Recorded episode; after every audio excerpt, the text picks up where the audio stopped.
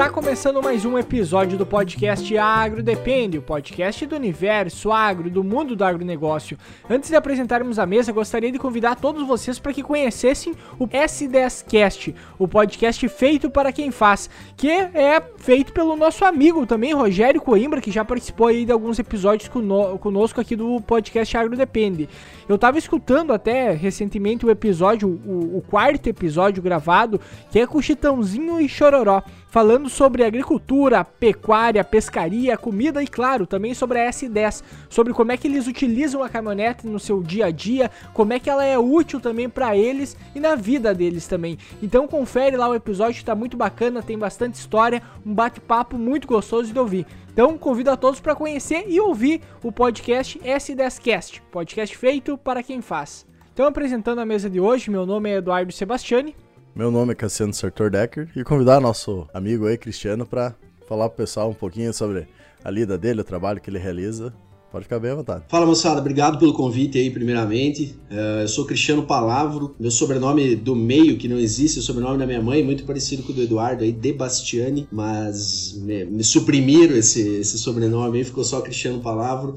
Uh, eu sou agrônomo, formei em Lages, aí em Santa Catarina, sou catarinense, sou de Xanxerê, é, mas moro em Goiânia tem cerca de 10 anos, desde 2011, logo depois que eu formei. Então, eu formei em Lages em 2010, uh, ah, trabalhei em algumas multinacionais como RTV no começo da minha carreira, e há cerca de 6, 7 anos que eu trabalho mais focado no mercado, né, na, na parte de comercialização de grãos. Hoje eu sou sócio de uma empresa chamada Pátria Agronegócios, junto com os meus colegas, e o nosso papel é orientar, ajudar os produtores e compradores a navegar nesse mercado, tanto na parte de relatórios, né, a parte de informação, como também a parte de definição das estratégias, né, especialmente a venda do grão e a compra dos insumos, e também a utilização de operações em bolsa para proteção ou alavancagem de resultados. Então, bem resumidamente é isso, moçada, da minha parte. Ah, muito legal. E até uh, trazendo já o assunto em pauta, né? Chamamos o Cristiano por todo esse know-how que ele já possui.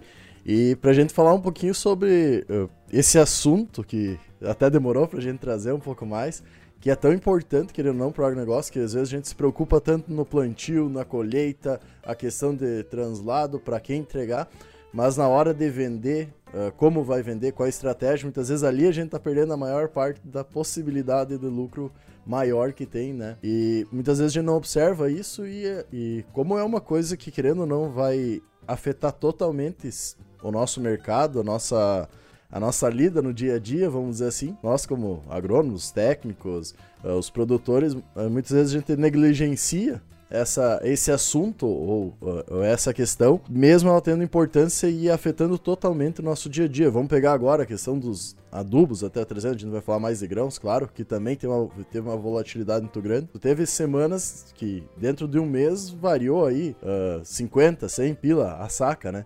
A 100 pila não, ali me passei um pouco, mas uh, variou 30, 50 reais a saca. Então, dentro do mesmo mesmo, volatilidade muito grande e tu entender um pouquinho da hora de saber como, onde, quando vender e quando não vender, ou ter estratégias para minimizar os prejuízos e maximizar os lucros é muito importante, né? Até, até uma coisa que tu comentou, Cassiano, do, do comprar, né? Uh, comprar não, do vender, que depois, querendo ou não, o pessoal acaba entrando em contato com o mercado na hora de vender o produto. Mas tem aquela, aquela regrinha, digamos assim, para te ter uma boa uma boa safra, digamos assim, tu tem que comprar bem, tu tem que plantar bem, manejar bem, colher bem e vender bem lá no final. Então é uma série de processos que como está acontecendo agora, em função do jeito que está o mercado, quem está comprando insumo na hora errada, ao momento errado, também vai estar tá tendo um lucro líquido lá no final um pouco menor, né? Palavras do Renato Serafim, né? Em outro episódio que fez com ele. Não, e é verdade, pessoal, assim, já entrando um pouco no tema, mas Fertilizante, por exemplo, para quem comprou até alguns meses atrás, relação de troca fantástica, né, em relação aos anos anteriores. Quem está deixando para comprar agora, mesmo com soja de 150 reais para 22, vai ter uma relação de troca um pouco pior do que encontrou no ano passado com soja abaixo de 100. Então, a vida do produtor não é fácil, né? Realmente é acertar muitos timings, né? E a grande questão é tentar não especular com todo o grão, tentar não especular com toda a tua produção. Muitas vezes a gente vê que o pessoal, principalmente o ano passado, né, ficou muito cabreiro de, de vender muito antecipado, né? Isso é uma realidade, isso deve, o cara tem que ficar preocupado com isso mesmo Por outro lado, deixar para vender tudo lá na frente pode dar muito certo, como o ano passado, esse ano, vamos dizer assim, né? Mas também não dá para apostar todas as fichas nisso. Então, essa gestão da comercialização, essa gestão da compra, às vezes investir um pouquinho mais na informação e na, na e na, na profissionalização desse, desse lado da porteira para fora é importante. E o produtor vendendo show, viu, gente? Ele tá cada vez mais ligado, não é, não é mais aquela antiga vítima do comprador, né? Então é um negócio bem legal, o produtor tá evoluindo Dentro da porteira não tem nem o que falar, né? O cara, é o produtor em geral é muito profissional e fora dela tá cada vez mais tá, tá mandando muito bem também. Ah, e daí entra essa questão de, de, histórico, né? Que a gente percebe que cada vez mais o pessoal tá olhando. Uh, por exemplo, questão de contrato futuro que tu comenta, né? Antigamente a gente vai pegar um histórico de 5, 6, 7 anos atrás, estava sempre dando certo. Ano passado e esse ano que não, não foi tão vantajoso, mas a gente vinha de um histórico que vinha trazendo uma rentabilidade. Então, uh, muitas vezes sem análise de mercado, que foi o que aconteceu com muita gente, ou mesmo com análise, que por causa da pandemia teve uma, uh, uma div como é que posso dizer? Uh, uma divergência do que sempre acontecia no mercado, no histórico, que nunca havia acontecido, né? Então, às vezes, mesmo profissionalmente, a gente não tem como fazer isso. Exatamente, é por isso que assim, a, até a parte da consultoria de mercado, né, gente, é importante sempre deixar claro, e isso é uma coisa que a gente sempre deixa claro para os clientes, que não é bola de cristal, né? Uhum. Se a gente soubesse exatamente para onde os preços vão a todo momento, eu não estava nem vendendo consultoria, eu estava só especulando na bolsa, por exemplo, né? Então ia me dá muito menos trabalho e, e seria mais rentável, né? Vamos dizer assim mas o mercado ele dá muitos sinais. Então é sobre esses sinais que é importante ficar atento e definir um, objetivos, cara. Eu não sei se vocês investem, por exemplo, no mercado financeiro, ações, alguma coisa assim. Se tu não tem objetivo, tu não sabe o que é bom, o que é ruim. Então, conhecer os custos. Começa tudo com conhecer o custo, conhecer a tua realidade dentro da porteira, a tua botar na ponta do lápis o que tá gastando, o que não tá, é o primeiro passo para tu acertar na hora da venda. Então, assim, e aí contar com profissionais adequados é um passo muito importante. E muitas vezes o produtor acha que é caro ou que é, ou que não, não é bom, porque tu vai contar com a opinião de outro, enfim, mas isso é um passo fundamental para o sucesso, né? Então, é, é, sem dúvida é importante. Né? Eu sempre comento uma coisa que muitas vezes o produtor ele tem que fazer de tudo um pouco dentro da própria propriedade, né? Então ele vai lá, planta, colhe, compra, ah, a pulveriza, faz de tudo. Então ele não, o operacional muitas vezes ele consegue ser muito bom, mas muitas vezes no, não que não seja também no estratégico, né? Mas muitas vezes o estratégico por essa falta de tempo e pessoas para ele conseguir dar conta de tudo, às vezes uma consultoria, ah, tanto pensando na questão técnica na hora do plantio, a questão de vendas, uma consultoria de vendas, por exemplo, ah, na hora de vender o produto ou algo de mercado, que nem tu comenta, ele é totalmente rentável e mais que isso, dá para dizer até que é necessário. Mas muitas vezes, por olhar só o custo, que isso vai. Ah, não, vai me custar um saco por hectare, vamos dizer. Ele muitas vezes não vai pegar, mesmo tendo uma possibilidade de ganhar 5, 10 sacos por hectare só por ter feito nos momentos corretos. Exatamente. Uma coisa que a gente sempre comenta, Cassiano, é que se o produtor ele se propõe a fazer tudo, muitas vezes, e isso está mais ligado também às propriedades médias e pequenas, ele acaba se tornando um funcionário muito caro. Sim. Então ele poderia estar atento a outras coisas e pagar profissionais para fazer algumas coisas que deixariam ele com mais tempo e cabeça para fazer as coisas mais estratégicas, né? Às vezes não é nem tempo, né, cara? Às vezes a correria é tão grande que, pô, chegar em casa ainda e ver alguma coisa de mercado, estudar alguma coisa é meio complicado, né, cara? A rotina do produtor é muito pesada, né? Eu falo um pouco por experiência própria. A, safra passada me tornei um produtor junto com alguns colegas aqui em Goiás e cara, é surreal o nível de coisas que tu tem que fazer da propriedade. É desde tu tem que se preocupar desde uma, uma de um parafuso até coisas extremamente estratégicas, como se aconteceu alguma coisa com o câmbio e não sei o que.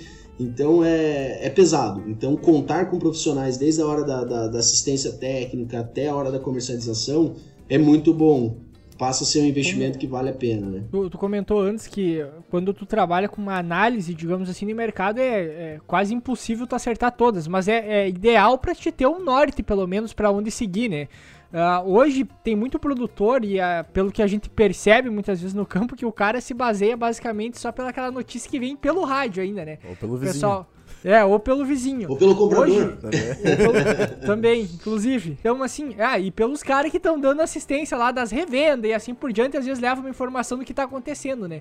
Até muitas vezes o que tu encontra muito é o produtor chegando até a revenda ou o técnico indo até ele e a primeira coisa é o cara perguntar quanto que tá o soja hoje, né? Então, são coisas nesse sentido que, que a gente acaba percebendo. Hoje, pensando uh, nessa pessoa que é uh, que não tem hoje, por exemplo, uma analista para fazer esse serviço para ela. A gente sabe hoje se a gente for botar a quantidade de profissionais que deveria ter dentro da propriedade rural, dando uma consultoria para o produtor, desde a parte de, de compra, de gestão, de manejo e assim por diante, até nessa parte da venda, são, são, são coisas que são importantes e que eu acho que vai começar a acontecer ao passar do tempo. É um amadurecimento, digamos assim, do processo. Mas hoje, por exemplo, para esse produtor que tá para ele ter uma, uma noção, para ele conseguir errar menos, digamos assim. O que, que ele pode fazer, o que, que ele pode acompanhar, até mesmo para nós que estamos muitas vezes no campo, para conseguir tentar entender um pouco mais o mercado, para para ter um norte também ao mesmo tempo, né? Cara, o mercado assim, o mercado ele, ele tem uh, muitas variáveis, são muitas mesmo. Desde o momento que a soja, isso já tem bastante tempo,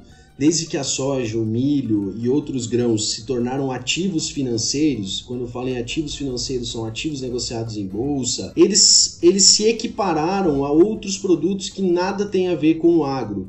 Então, assim, muitas vezes você enfrenta problemas relacionados ao preço que nada tem a ver com oferta e demanda, nada tem a ver com quebrou a safra em algum lugar, diminuiu a demanda por um produto em outra. Então, assim, é uma gama de variáveis muito grandes, mas basicamente o primeiro passo é oferta e demanda, pessoal, não tem milagre. Se a oferta é curta, os preços tendem a ser maiores. Se a demanda é grande, os preços tendem a ser maiores. E quando a gente fala em oferta e demanda, a gente pode traduzir isso em estoque. O estoque é o que? É o que vai sobrar lá no final ou no momento, né? Você pode ter o estoque de passagem, que é o estoque que estará num período, ou o estoque final, que para o milho geralmente é final de janeiro, para a soja aí o estoque de passagem vai ser um pouco mais tardio ali, final de fevereiro. Então, quando a gente olha para a questão de oferta, demanda e estoques, a gente está olhando para os principais fundamentos do mercado. Então, quando a gente olha para a soja, o que, que a gente tem que olhar para o lado da demanda? Primeiro, o Brasil, maior produtor, Estados Unidos e Argentina. Não adianta, ah, ver uma notícia que a produção europeia vai quebrar. Pô, o que, que isso impacta no preço? Não vai ter importância. Mas vai gerar mídia, por exemplo. Então o cara às vezes entra numa mídia famosa lá, o cara, nossa, maior seca da história no oeste dos Estados Unidos. Pô, o oeste dos Estados Unidos não tem um pé de soja lá, não tem um pé de milho, entendeu? Então não importa se está seco lá. Pode afetar o trigo, o algodão, se for mais no sul, ok. Esses produtos têm correlação com a soja e com o milho? Tem, mas a gente tem que separar as coisas. Então, assim, o primeiro passo para entender os fundamentos do mercado é conhecer de onde vem a oferta e de onde vem a demanda. Então, ah, vai diminuir o consumo de soja lá na, na Romênia. Ok, a gente sabe que não é tão importante é, do, que poder, do que é a China, do que são outros locais. Então, conhecer um pouco dessa dinâmica dos fundamentos é importante. Só que só isso é muito pouco hoje em dia. A gente tem que estar um pouco mais atento ao mercado financeiro. Então, entender como se movimentam os fundos investidores, quem são esses caras, por que, que fundos que não tem nada a ver com agro impactam os nossos preços, por que, que hoje a B3, por exemplo, a BMF brasileira, por que, que ela está oscilando tanto? Olhar quem são os participantes desse mercado, olhar, por exemplo, a BMF está com um número enorme e crescente de investidores pessoa física. Esses caras estão movimentando o preço do milho no Brasil.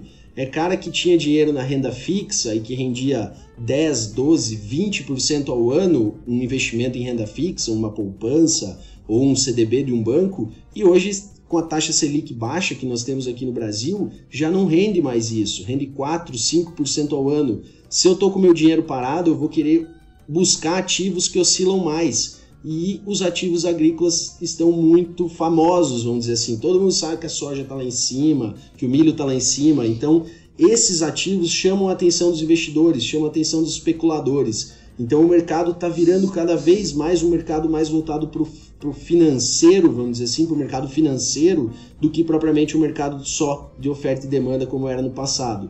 Então, assim, tu tem que estar atento aos fundamentos. Os fundamentos sempre são oferta e demanda. Isso manda no mercado.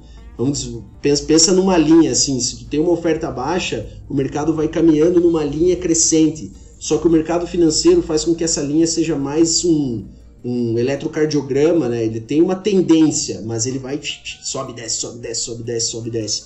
Então, eu diria assim, o mercado é isso, assim, ele se tornou muito mais do que só o agro. E aí, quando tu, tu como a gente é grande exportador, né, de milho, de soja, aí o câmbio, aí, pô, quando tu entra no câmbio, o que que afeta o câmbio? Cara, tudo afeta o câmbio. Tudo afeta o câmbio. Se o Bolsonaro acordar com a pá virada amanhã e falar uma coisa meio atravessada, cai o preço da soja. Se o, o presidente americano falar qualquer coisa, cai. Se o chinês falar não sei o que, cai. Então ficou um mercado muito politizado também. E a China, por exemplo, é ótima em usar isso. Ela sabe que uma fala de um primeiro de um ministro da Agricultura da China afeta o mercado, não tem jeito, cara. Então, assim, hoje o mercado ele opera por muitas variáveis. O que fazer no meio disso tudo? Estratégia, cara. Monta a tua estratégia, pé, busca as informações ali para montar a tua estratégia e segue nela. Se ficar tentando acertar o olho, olho da mosca, vai errar muito, vai errar muito, infelizmente. É. É isso que a gente observou até no soja agora nos últimos dias, né? O pessoal tava 170, 170, 175 estabilizado quase um mês, dois. Quando começou a cair, que caiu acho quase a 130, se eu não me engano, Daí tinha gente se escabelando para vender. E agora subiu de novo a 159, daí agora ninguém mais tem para vender. E daí a gente percebe muito essa questão que não vamos chamar de ganância também, porque todo mundo quer ganhar o mais, o, o melhor seu. Mas daí a gente entra muitas vezes na questão assim, ó, bah, e daí eu vejo como uma, uma decisão administrativa. Tá um preço bom, tá pagando meus custos que meu valor de troca por insumo, que nem tu comentou antes, tá bom. A minha lucratividade para lavoura vai ser tanto. Então vale a pena, pelo menos para mim pagar o custo da minha lavoura, eu vender uma parte e garantir pelo menos uns 10% nesse valor. Caso tenha uma variação, vai fazer, uh, vai baixar, mas meu lucro médio estimado vai manter um padrão melhor, né? E daí a gente entra muito nessa questão do, do mercado, que tu comenta que é um eletrocardiograma. Tu nunca vai acertar sempre em cima, né? E daí entra nessa questão de aceita em cima e embaixo para tu manter a média, pelo menos. Né? Exato. Não, mas é isso mesmo, Cassiano. Assim, ter essa noção de quanto é o necessário vender para tu ter uma rentabilidade legal, que vai te manter na atividade, vai pagar teus investimentos, vai te colocar onde tu quer estar daqui a 5, 10 anos, é um passo muito importante, cara. E hoje, uma coisa que é muito pouco utilizada aqui no Brasil ainda, que está crescendo, está crescendo rápido, é, eu, eu e meu sócio, a gente trabalhou muito tempo numa, numa empresa americana de consultoria nos últimos 3, 4 anos. Cara, lá o produtor americano ele é muito ligado na bolsa, assim, ele sabe usar a bolsa, ele sabe operar dentro da bolsa. E aqui é um, é um negócio meio crescente ainda. E não é culpa do produtor, tá, pessoal? Quando a gente fala, ah, o produtor brasileiro não usa a bolsa. Primeiro é porque nem todos os produtos têm uma correlação fantástica com o nosso mercado físico, assim.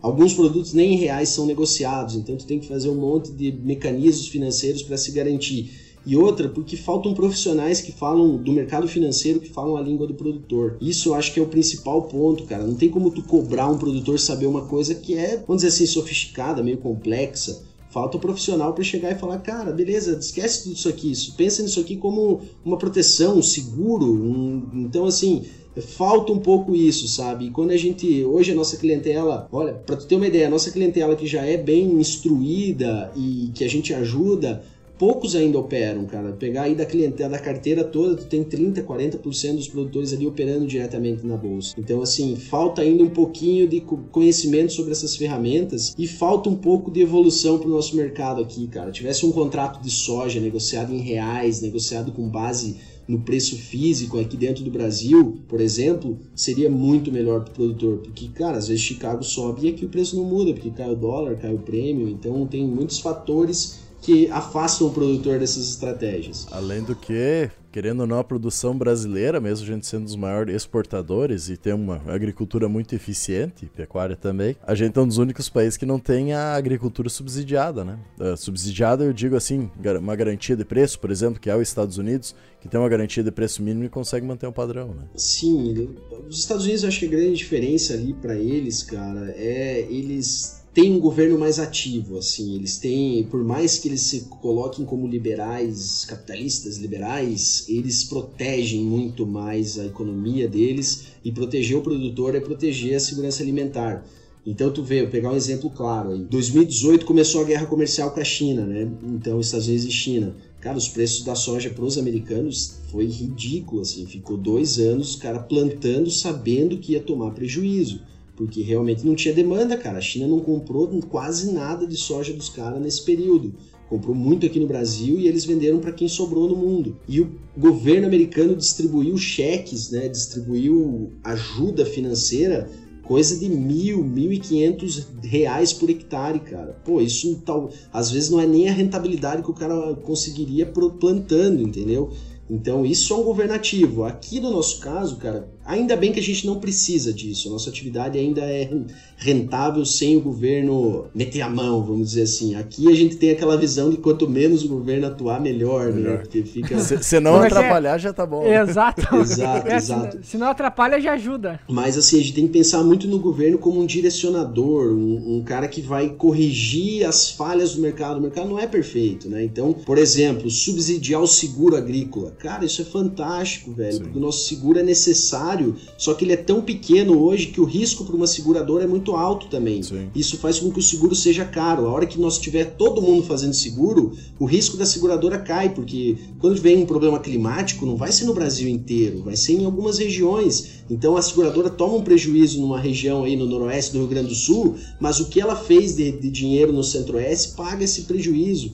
Então, é nesses pontos que o governo tem que vir, ó, eu quero incentivar seguro. Então bota um dinheirinho lá, cara, bota lá. Ah, eu quero incentivar o crédito. Será que precisa incentivar crédito para grande produtor no Brasil hoje? Para pequeno, eu tenho certeza que sim. sim. Para grande, cara, tem que criar ferramentas do mercado privado poder botar dinheiro. Quem que não quer botar dinheiro no agro brasileiro hoje, cara? Sim. Se tu é um credor, tu sabe que o cara vai te pagar. Por que, que ele não te pagaria? Se tiver um problema de climático, por exemplo, faz um seguro, bota o beneficiário do seguro como o próprio, o próprio cara que emprestou o dinheiro. Cadê o risco? Sumiu.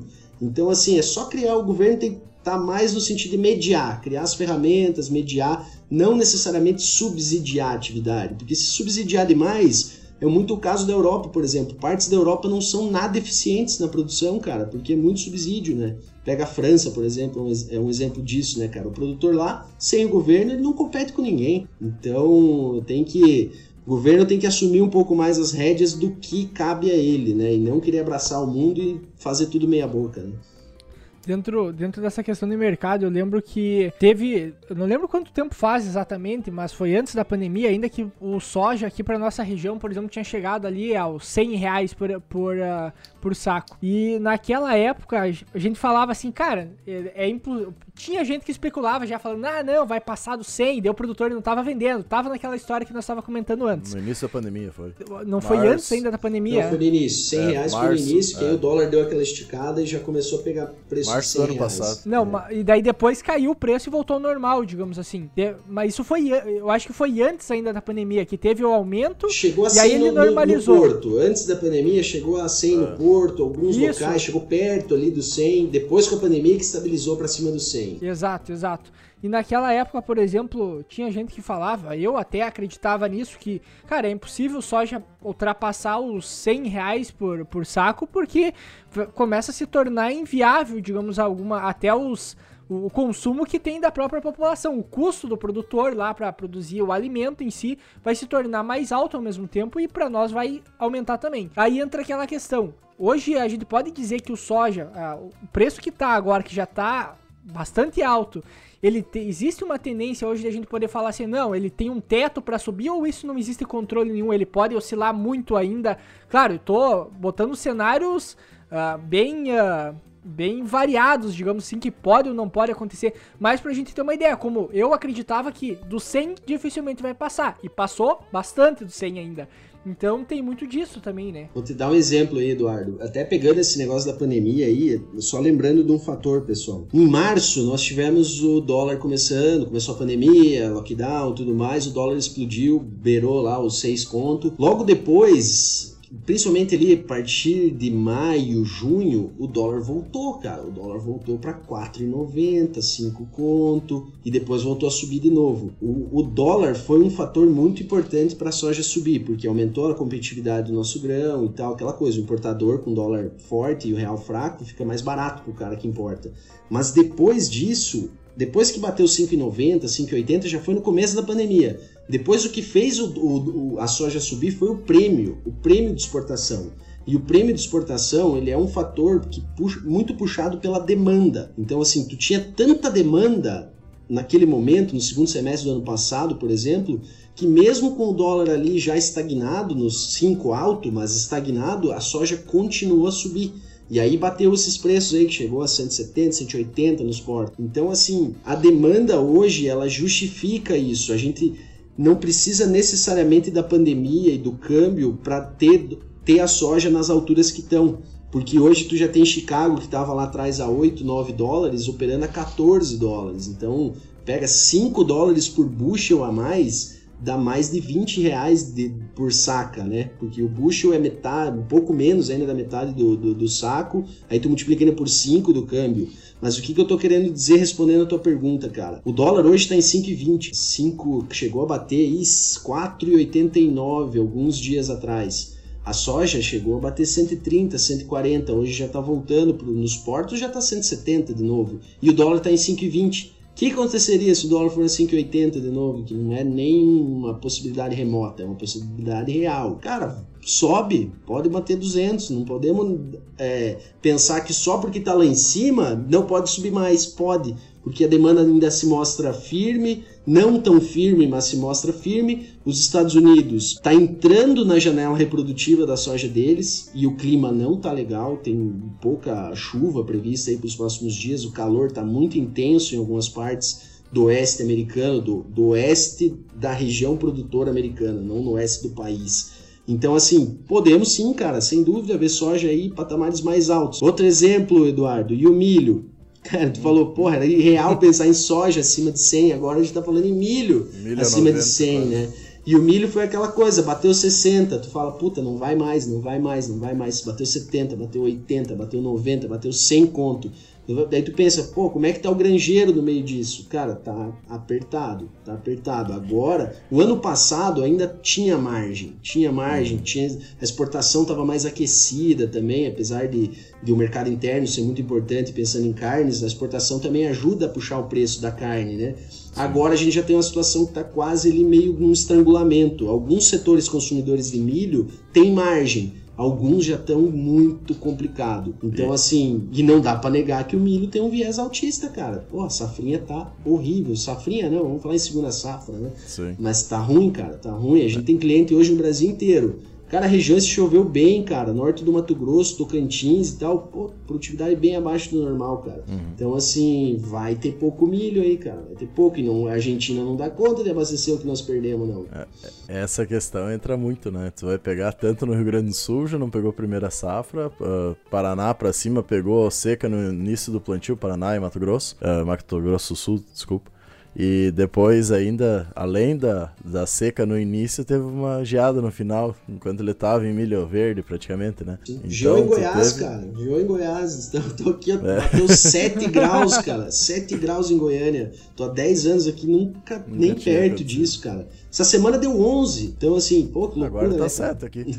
Mas... aqui, aqui tava uns 30 hoje, tá louco. Mas é, é bem preocupante, né? Eu, eu, hoje na cooperativa que eu trabalho, ela é ligada com a parte de produção de carne, tanto de frango quanto de suínos, e é uma coisa que tá sendo observada, querendo ou não, né? A gente come... houve boatos aí até de uma possibilidade de importação de milho, coisa que nunca aconteceu no Brasil, né? Na verdade, já é realidade, tá, Cassiano? A gente deve chegar aí, cara, a pelo menos 3 milhões de toneladas de milho importado. Vai vir da Argentina, é totalmente viável. Hoje, para tu trazer um milho, para tu ter uma ideia, para tu trazer um milho do Mato Grosso do Sul, por exemplo, para Santa Catarina, para o oeste catarinense, ali para minha região, ele não chega lá a menos de 100 reais, cara. E hoje tu trazer um milho da Argentina, tu coloca lá dentro do oeste catarinense, são uns 97 conto. Então é mais do que a realidade, cara. As grandes empresas estão trazendo milho. Daqui uns dias é capaz de... O milho da Argentina é limitado também, né? Não abastece tudo. Hoje, Estados Unidos, por exemplo, é inviável pra gente, cara. Mas não podemos pode ser que daqui a pouco o milho americano se torne viável para nós. Cara, é, é, doido, né? Esse ano os Estados Unidos importaram soja nossa. Então, Tu vê, um dos maiores produtores, maiores exportadores importando. O Brasil, um dos maiores exportadores de milho importando. Então, cara, um mercado bem dinâmico, né? No mínimo dinâmico é o que a gente pode falar, né? O bom é que é, dá pra ver que é bem tranquilo, assim, tu estudar mercado, tu conseguir saber quando vender, quando comprar, né? É uma coisa super de boa, assim, que qualquer um faz. Pô, cara, e tu vê aí, ó, né? final de junho, vocês lembram aí, né? Caiu, despencou a soja, tu falou aí, foi pra 130. Cara, teve dia que a bolsa deu limite de baixa, né? Porque a bolsa ela não consegue consegue cair muito nem subir muito no dia, tem os limites, né? Sim. Os limites eles foram ampliados esse ano. A soja ela consegue oscilar um dólar por bushel no dia, é o máximo. Cara, caiu um dólar no dia. Cara, um dólar por bushel, cara, é uma paulada no nosso preço. E aí tu tá ali com o teu cliente, fala, cara, não, o mercado tá subindo, vamos dar uma esperada para vender, no outro dia dar uma despencada dessa, cara. Pensa o teu telefone quanto toca no dia. Mas aí é aquele momento de tu tá embasado, cara. Tu tá com os números, tu tá com as projeções, porque que, que, que era o, a recomendação naquele momento? Cara, se tu puder, vai pescar, bicho. Tira um pouco a cabeça desse mercado que logo vai voltar, cara. Não tem por que não voltar. Não tem mais soja, não surgiu mais soja no mercado. Não, ninguém falou que vai parar de comer é, carne, então não vai cair a demanda e não tem mais oferta. É sazonal. E aí é aquele lance do especulador, cara. Por que, que caiu a soja? Porque os especuladores estavam muito comprados, cara. Os caras já tinham botado muito lucro no bolso. Que, tinham botado lucro na tela, vamos dizer assim. Para botar no bolso, tu tem que vender. Se tu não tu tem uma ação lá, tu compra uma ação da Petrobras a 20, a hora que bateu 25, se tu não vender, tu não bota os 5 pila no bolso. Tu fica Sim. ali oscilando, né? Foi isso que aconteceu, realização de lucro, cara. Os fundos foram lá e venderam, venderam muitas posições, o mercado despencou, cara. Se tem mais vendedor no mercado que o comprador, cai, né? Então, assim, mas os fundamentos não mudaram. E é aí que entra a consultoria, cara. Tem um cara lá para te falar, paciência, calma, tira o olho do mercado um pouco, foca aí na fazenda ou, ou foca na família, vai passear um pouco para não se estressar com isso e não ser forçado a vender. Porque a hora que começa a cair, cara, dá um desespero, cara. Dá um desespero. É. É, quando tu tem o grão, cara, é, tu falou, tu comentou ali de ganância e tal. Tem um pouco de ganância? Tem, cara. Tu quer ganhar mais sempre. Mas quando tá subindo, tá subindo, deixa subir. A hora que dá duas caídas, cara, tu pensa dez vezes, velho. É foda. Oh, desculpa, pessoal, é complicado. não, não, pode falar. Porra, não fico falando palavrão, hein? não, mas é, é, complicado. É isso que a gente observa, né? Muitas vezes por falta, realmente, que nem tu comenta, uma consultoria ou alguém que vai te dar uma recomendação de como tu fazer o negócio. Porque o que mais a gente observa é isso aí cai, não vende porque vai subir, cai porque não vende porque vai subir, cai, não vende porque vai subir. E de quando tiver no nível mais baixo, daí vende. Daí sobe de novo. Às vezes, às vezes eu falo pro produtor, tem que fazer aquela, aquela coisa básica de olhar para dentro da porteira, né? Cara, quanto que tu pagou teu insumo?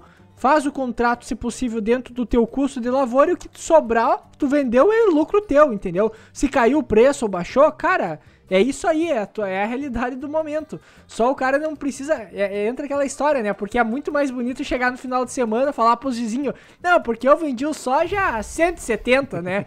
Então, eu acertei a hora de vender, então tem muito disso também ao mesmo tempo. É, uh... mas Eduardão, cara, tu fica fazendo conta o tempo todo, cara. Vou falar assim, ó, tô no mercado, sou consultor e tal, olha o tempo todo. Eu vendi bem minha soja esse ano, vendi bem pra, cara, pra caramba, cara. Perto aí do, do, do, que muita gente vendeu, porque muita gente tinha vendido muito lá atrás, né? 80, Sim. 90. A primeira venda que eu fiz foi R$ 108,50. Fechei todo o meu custo praticamente a esse preço, R$ 108,50. Cara, e o mercado começou, 110, 112. 112, 120. Todo dia eu fazia conta. 3 mil sacos, 5 mil sacos, vezes 5 reais, vezes tanto. Puta, podia ter trocado a plantadeira. É. Tá, tá, tá, tá, tá, tá, tanto Podia ter comprado uma podia... caminhoneta zero.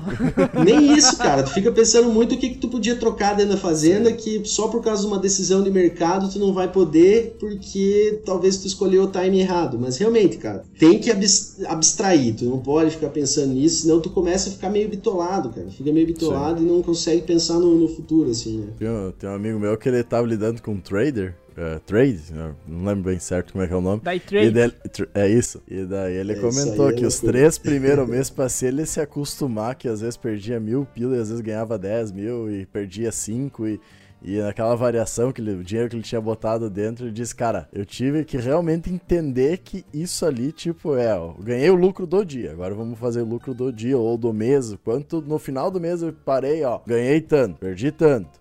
Tá, então ainda tá batendo o que eu ganhei. Ele falou, quando até eu conseguir fazer isso, e daí entra nessa parte nossa de mercado com agricultura também, é isso que a gente tem que conseguir fazer, tem que ver quanto de lucro o nosso uh, nosso negócio deu no final das contas. Porque senão, que nem tu comenta, o cara enlouquece, né? Sim, exatamente. Eu, eu, gosto muito de mexer com, com o mercado de ações e tal, né? Então eu tenho alguns grupos com os amigos aqui Uma das figurinhas que eu mais uso, cara, é a do Abel Braga, que é perder é normal. Tem uma figurinha aqui, ó, a fotinha do Abel, assim, aí perder é normal. Como é que é? Toda hora tá rodando ela lá. Às vezes, às vezes a gente perde e às vezes ganham da gente, né? Não dá pra ganhar todas, mas perder todas aparentemente dá, né? Não, é que nem esse dia eu tava, tava no negócio do cassino ali jogando 21, né, cara? Mas, cara, pra mim quem lida às vezes com day trader e coisa, cara, é meio que isso aí, entendeu? Às vezes tu leva umas duas, três seguidas ali, de repente tu perde umas 5, 10 seguidas. Então é uma coisa meio meio complicada, digamos assim. E até viciante, mas... né? E até viciante, exatamente. E cara, e tem muita gente, assim, a gente tem tido muita procura é, por pessoas de fora do agro ultimamente. Foi aquele lance que eu falei para vocês, né? Com a taxa de juros muito baixa, investimentos seguros rendem muito pouco, né? Agora Sim. até tá voltando, tá, tá até legal, assim, tu tem renda fixa que volta a te dar ali um quase 1% ao mês. Mas para quem estava acostumado a ter um dinheirinho na poupança que rendia bem e tal, pô, começa a render CDI. CDI há poucos dias, poucos meses atrás, CDI é a taxa básica do mercado, assim, né, financeiro, quando tu aplica o dinheiro, né? Pô, tava rendendo 2, 3% ao ano, cara. Tu bota ali mil conto, ganha 30 pila no final do ano. Pô, não vale. Aí a galera, o que, que, que isso gera? Mais apetite por risco, porque se eu quero ganhar mais, eu tenho que botar meu dinheiro no risco. Então tem muita gente procurando nós que não tem nada a ver com agro porque quer especular no agro. A gente atende, atende, mas deixando muito claro para ele que esse negócio de day trade, swing trade, que é o, as operações muito curtas, isso tem muito pouco a ver com os fundamentos, cara. Isso é muito mais uma leitura gráfica, uma leitura técnica do mercado, no sentido grafista mesmo. Então, cara, pode dar certo? Pode Pode ganhar dinheiro? Pode, mas tem que ter um certo controle, cara. A galera acaba emocionando muito, aí tu começa a ganhar e de repente faz uma baita cagada, assim. E para produtor, cara, a gente é, recomenda muito operar na bolsa, mas com segurança. A gente trabalha muito com o mercado de opções, que é um mercado que você compra o direito de comprar, compra o direito de vender, não necessariamente compra o milho ou a soja. Porque se tu compra o milho e ele cai, tu perde, né? Então a gente trabalha muito mais com travas, né? Seguros, que a gente chama, que é a utilização do mercado de opções, né? Opções estruturadas. Mas hoje, por exemplo, se eu eu eu tenho lá, uh, tenho a corretora, tenho, se eu entrar lá na, na, na, carteira de ações, eu vou encontrar lá a soja para comprar e vender, fazer as opções. Sim, tu entra no teu home broker aí, por exemplo, digita SJC, em vez de digitar Petrobras, PETR4. Você entra lá, quero soja, SJC X, né, que é o novembro, por exemplo, 21. Tá lá oscilando, compra, vende a hora que você quiser. O contrato padrão da soja hoje aqui no Brasil, ele é um espelho de Chicago, né? Então ele opera exatamente conforme Chicago isso na, na, soja, né? Só a diferença é que lá é dólar por bushel, aqui é dólar por saca. 450 sacas é um contrato, tanto de soja quanto de milho. No caso do boi gordo, 330 arrobas é um contrato. Então, o mínimo que tu pode comprar na soja no milho ou vender é 450 sacas. No boi gordo, 330 arrobas. E tu pode fazer isso a qualquer momento. Tu não precisa ter soja, não precisa ter milho. Tu pode ir lá e especular. Cara, a soja tá subindo, compra soja, vai lá, bota, bota no risco aí. Então, só que fazer isso de uma forma meio, meio boi louco, lá, vou, vou lá, vou, vou, vou mexer. A chance de dar errado às vezes é grande, cara, e às vezes tomar um prejuízo que tu não estava prevendo. Tipo, acontece aí, um dia o mercado amanhece doido, a variante Delta do Covid vai se espalhar. Meu Deus, vai ter lockdown de novo, o dólar estoura para cima, o mercado financeiro derrete. Leva commodity, leva petróleo, leva tudo para baixo. Cara, tu toma um prejuízo às vezes numa pegada ali que tu não quer mais nem saber de mexer com isso aí. E o produtor, cara, ele tem uma visão, muito produtor tentou fazer isso no passado ou foi mal assessorado. Então, quando tu procura um produtor, tu vai apresentar tua empresa com um produtor, se falando no nosso caso, fala, vamos operar na bolsa. O cara, não, não quero mexer com isso, não, meu negócio é outro, não quero especular. Fala, não, especular muitas vezes é não fazer isso. Porque quando tu não vende, vou vender tudo depois, tudo depois, vou colher e daí eu me viro. Cara, isso é especular porque tu vai deixar tudo para vender no mesmo momento, né? Então é, tem, tem os detalhes aí, tem os, os complicados no meio. Tu acaba botando todos os ovos numa cesta só, né? Exato. Às vezes você dá certo, dá, se não dá, o negócio Pô, fica feio. Quem fez isso ano passado, maravilha. Quem não fez. Sim né? É, o cara fica puto, né? Porra, vendi minha soja toda 80 conto, agora chegou, Sim. tá 180. Mas aí tu vai, pô, cara, tu vendeu 80% da tua soja antecipada. Isso também não é recomendável, cara. Tu nem sabia se ia produzir, se tu não produzisse, Sim. cara. Tomar um, um achout, ter que comprar soja no mercado para pagar a empresa. Ou parcelar a dívida em dois, três Aqui... anos. Aqui aconteceu muito, né? De ter os contratos de milho, aumentou o preço do milho, os caras, ah, não, não quero queria. mais o contrato, muito obrigado. Não tem como, né? Não tem como. E as empresas. Deu, é, deu uns pepino grande aí pela volta. Mas olha, moçada, pelo tamanho da diferença de preço que teve, que tipo dobrou o preço, milho triplicou o preço, a quebra de contrato foi muito pequena muito pequena. O produtor mostrou muita maturidade, assim, cara, porque, pô, se subisse 10 reais, 5 reais e o cara quer quebrar o contrato, fala, pô, tá sacaneando. Agora subiu 100 reais. Aí tu olha pro cara, pô, era, era o ano do cara fazer a renda de 3 anos, às vezes, Sim. saca? O cara, a diferença de preço pagava todo o custo da próxima safra, ou às vezes até mais que isso. Então, cara, o cara fica ali, pô, a justiça tem que entender isso. Olha a diferença que deu e tal. Então o cara fica uhum. se sentindo meio, pô, tô sendo injustiçado, né? Só que tu tem que entender o lado da empresa também, porque muitas vezes ela comprou essa soja 80 e vendeu já 85. Alguém, alguém vai ter que pagar, né? Alguém lá no final vai ter que pagar. Alguém tem que pagar. Da, e daí entra aquela questão, às vezes o contrato, que nem a gente comentou no início do episódio, 5, uh, 7 anos, estava dando super certo, porque tu comprava os, os insumos, uh, fixava o preço dos insumos já naquele valor, então tu já sabia quanto ia custar a tua lavoura, e na maior parte das vezes tu tava, uh, se pegar pra, na hora da venda, tu tava pelo menos de 5 a 10 reais pensando num soja 80, que era a realidade uhum. um bom tempo atrás, não milho 80, né? Sim. É, tu cara, tava uns 5 a 10 pila acima do mercado sempre. Então, além de tu vender melhor, tu vendia com uma rentabilidade maior, né? Sim. E tu vê, cara, quando tu compara assim as regiões brasileiras, tipo, a gente tem cliente desde o Rio Grande do Sul até Rondônia, Piauí, a gente tem nossa clientela é bem espalhada. Tu vê que tem um perfil de comercialização assim, o pessoal do sul, cara, especialmente no Rio Grande do Sul, ele vende muito menos antecipado.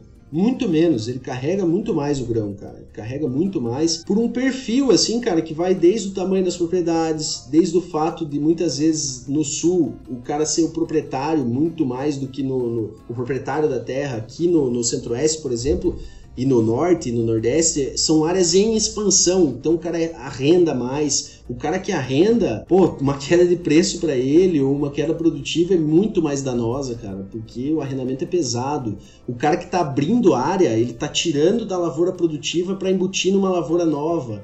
Então esses caras costumam travar mais antecipado, porque aí garantir uma margenzinha ali é fundamental, senão ele sai fora do negócio.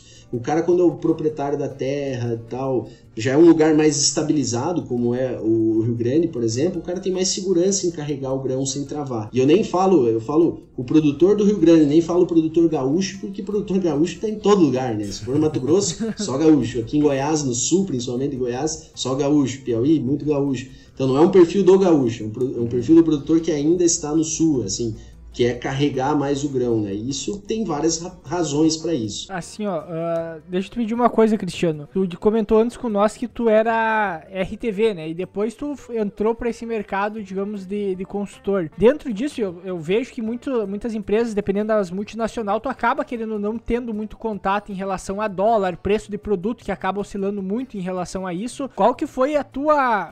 Uh, qual que foi, por que que tu escolheu entrar para esse mercado? Tu estava trabalhando como RTV e entrou pro mercado mais, digamos assim, eh, de, de mercado, digamos assim, realmente, né? Sim, cara, é, eu, eu trabalhei, no começo da minha carreira, eu trabalhei numa fazenda lá em Xinxerê mesmo, mas fiquei muito pouco tempo, logo depois eu fui chamado para uma empresa multinacional na época, né? É, e, e, fui pro campo, assim. Eu não, eu não era da, da, equipe de vendas, eu era RTV, eu falo porque era um cargo do, do nível do RTV, mas eu era da equipe de estratégia, né? Chamava RCI o cargo. Então era, era como um RTV que não vende. Nós era o cara do meio campo, a gente levantava a bola, os caras vinham e faziam o gol, vamos dizer assim. Então, e, e, desde antes, cara, eu sempre me identifiquei muito com a parte de economia, assim, eu sempre gostei muito. Fiz agronomia, pô, sempre gostei, só que eu nunca fui um cara muito ligado à lavoura, assim, sabe? Eu não gostava tanto da, das práticas agronômicas como eu gostava da economia, do agronegócio, vamos dizer. Eu gostava mais de do agronegócio do que da vida no campo, vamos dizer assim.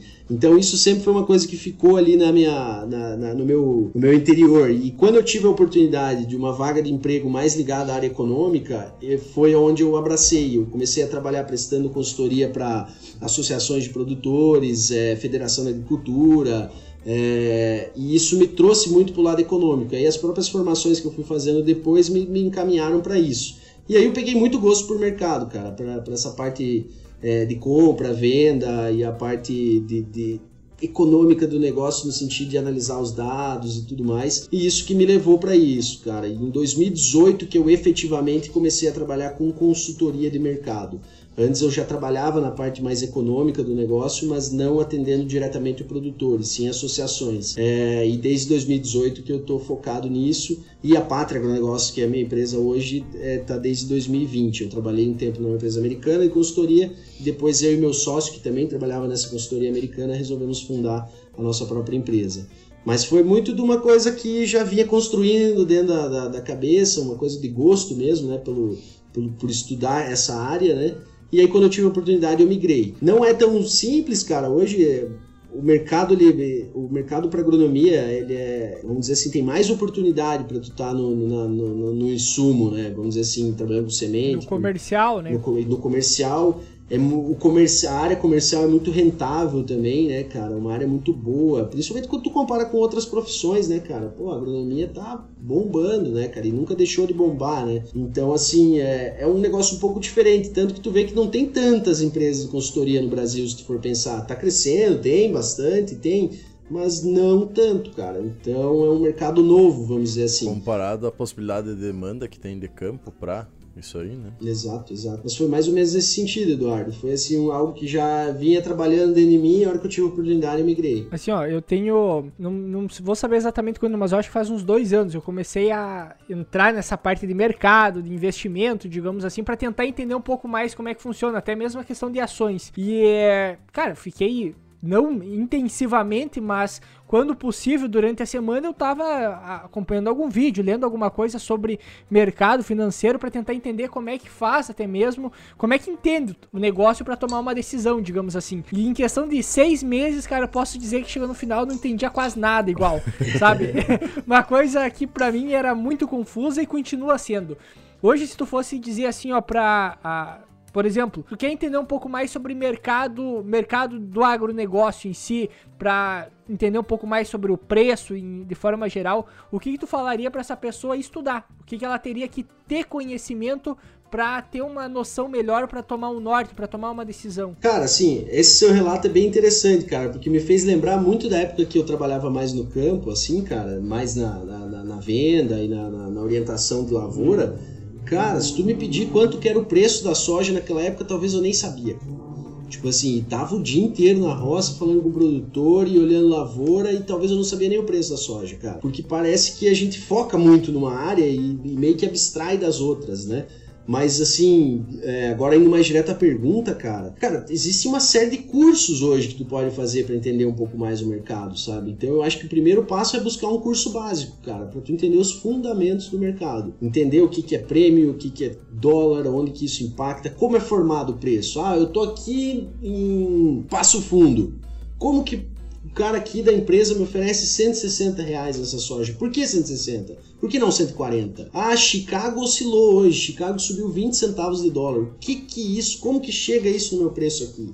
Então é, eu acho que esse é o primeiro passo, assim, cara, entender o fundamento básico do mercado, entender por que, que como são formados os preços, quais são as variáveis que afetam esse mercado. E eu indicaria fazer alguns cursos que tem aí no mercado cursos de comercialização, curso básico. O curso é só para ter um norte, tá? Depois tu tem que estar tá ali envolvido e tal. Agora, se tu for produtor, cara, eu já acho que, claro, entender o mercado é importante, entender como são formadas as coisas é importante.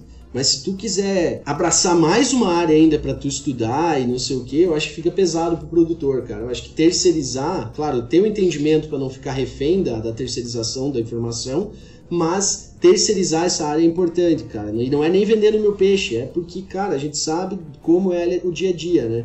Então, é, o produtor eu acho que tem que mais terceirizar. O profissional do agro, cara, o agrônomo, eu acho que ele acessar ali sites especializados, eventualmente ter uma consultoria ou indicar que a empresa dele tenha para que coloque uma informação de qualidade na mão dele, até para ele poder chegar lá no produtor, cara, o produtor fala, não, tô preocupado. Às vezes o cara chega todo animadão lá no produtor e fala, nossa, tal, como é que tá produzindo, não tá? Porra, a soja caiu 20 conto ontem, tu não viu? Fala, putz, nem vi, né? Tu já senti até o ambiente que tu tá entrando ali, né? Então, acho que incentivar a empresa do cara também a contratar um pouco de informações, que é barato, não afeta o, o resultado da empresa, eu acho que isso seria uma dica importante, cara. E é uma coisa que está crescendo lá dentro da empresa também, a gente tem fechado muito com revendas e tal.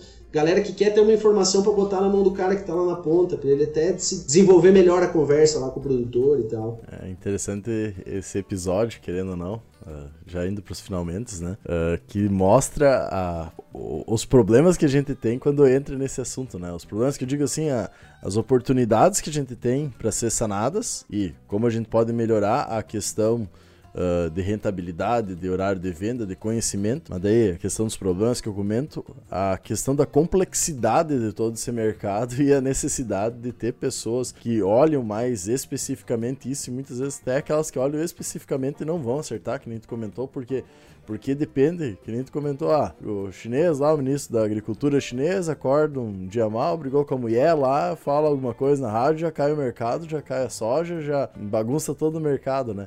Então é, é, é muito interessante trazer isso para trazer e tirar um pouco daquela questão também que é tudo muito simples. A gente percebe na agricultura hoje em dia, uh, nós principalmente trabalhando com produtores e tudo mais a campo, que muitas vezes é, é tentado simplificar muitos processos e daí a gente pega tanto falando de mercado, quanto também falando tecnicamente. Muitas vezes a gente não está fazendo mais o básico bem feito e está tentando mexer naquelas coisas que não vão uh, realmente dá um, um, gap muito grande, uma, uma diferença muito grande de produção. E a gente está tentando fazer o ponto final lá, enquanto tem todo o restante para fazer ainda. E no mercado muitas vezes também, né? A gente tá, que nem tu comentou, tentando acertar o olho da mosca no momento de vender.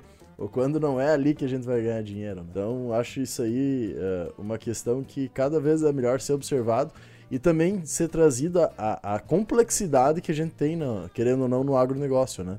Muitas vezes o pessoal lá leva como algo simples, mas cada vez mais a gente está se tornando internacional, está aumentando a quantidade produzi produzida, está aumentando os custos para se produzir e cada vez mais a gente tem que ser profissional para aumentar a possibilidade de lucro. Também uh, trabalhar com menos áreas, porque a gente sabe que cada vez menos vai ter áreas para abrir, né? Então a gente tem que ser mais eficiente e também para maximizar o lucro do trabalho do produtor. Uh, convidar, uh, Cristiano, tu falar um pouquinho aí também deixar um, espaço para fazer teu jabá também, falar um pouco sobre a tua empresa.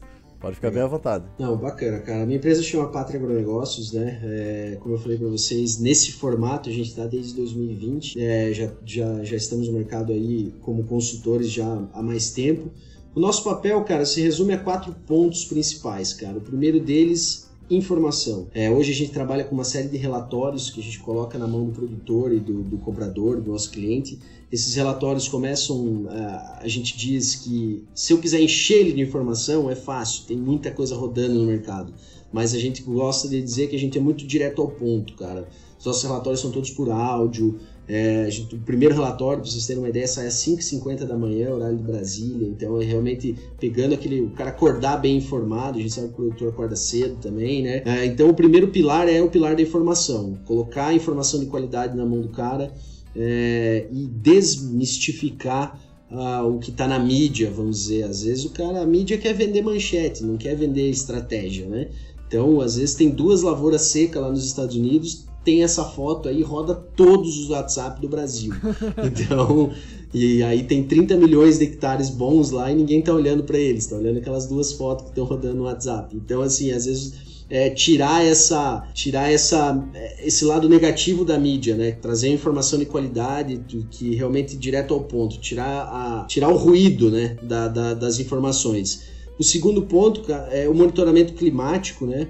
É, mas é um monitoramento climático muito mais voltado para mercado do que para operações a campo, né? Não é aquela coisa vai chover amanhã, posso aplicar, não posso, não é isso é realmente uma análise climática é, para tu ter um planejamento, né, te ajudar no planejamento de longo prazo e para auxiliar no entendimento do mercado. Um terceiro ponto é assessoria de comercialização, né? Como a gente tem clientes compradores, tem clientes vendedores, se o cara está com dificuldade de acessar ou está preso numa, numa empresa só, ou só na cooperativa, ou tem uma empresa só forte na região, a gente ajuda ele a buscar outros compradores ou outros vendedores, né? Então buscar ofertas melhores. E o quarto ponto é o uso do mercado financeiro, realmente, trabalhar é, com a gestão financeira do negócio, fazer hedge uh, alavancagem de, de, resultado e se o cara assim entender que quer fazer, especular. Então são esses quatro pontos: informação de mercado, clima, assessoria de comercialização e mercado financeiro, mercado em bolsa, operações em bolsa. É, nossa sede fica em Goiânia, né? Nós eh, somos uma equipe hoje de seis analistas uh, de mercado, mas atendemos a clientela no Brasil todo, até porque o mercado ele é muito mais digital hoje, digamos assim, né? A gente não precisa estar em contato ali diretamente com, com o produtor, com o comprador, né? Então é, é isso, cara, é trazer uma tranquilidade para o produtor, ter alguém olhando para a produção dele, para a comercialização dele, enquanto ele está focado nas atividades de campo. É isso que a gente vem oferecer para o produtor. Formação de qualidade, estratégia na hora de comercializar, ajudar é, ele a tomar a decisão e tirar um pouco das costas dele a necessidade de estar tá bitolado ali com as informações o tempo todo. Ter alguém filtrando isso para ele. É até realmente trazer, ser um, um braço ali, um apoio para ele na hora da comercialização, tanto na compra quanto na venda. Achei que o Eduardo queria falar alguma coisa. Uh, não, muito bom. Uh, essas questões a gente traz no episódio, é basicamente o resumo de tudo, né? Quem sabe posteriormente vamos ter alguns episódios mais focados em alguns assuntos específicos que tem muitos assuntos lin linkados na questão uh, de mercado com o agronegócio. Mas por hoje aí, acho que foi uma boa introdução. Convidar o pessoal a Uh, nos seguir nas nossas redes sociais, seguir o Cristiano também nas redes sociais aí para olhar os conteúdos dele. Uh, convidar todo mundo a olhar nossos outros episódios também, nossos outros materiais. E por hoje era isso. Até a próxima, pessoal. Então é isso,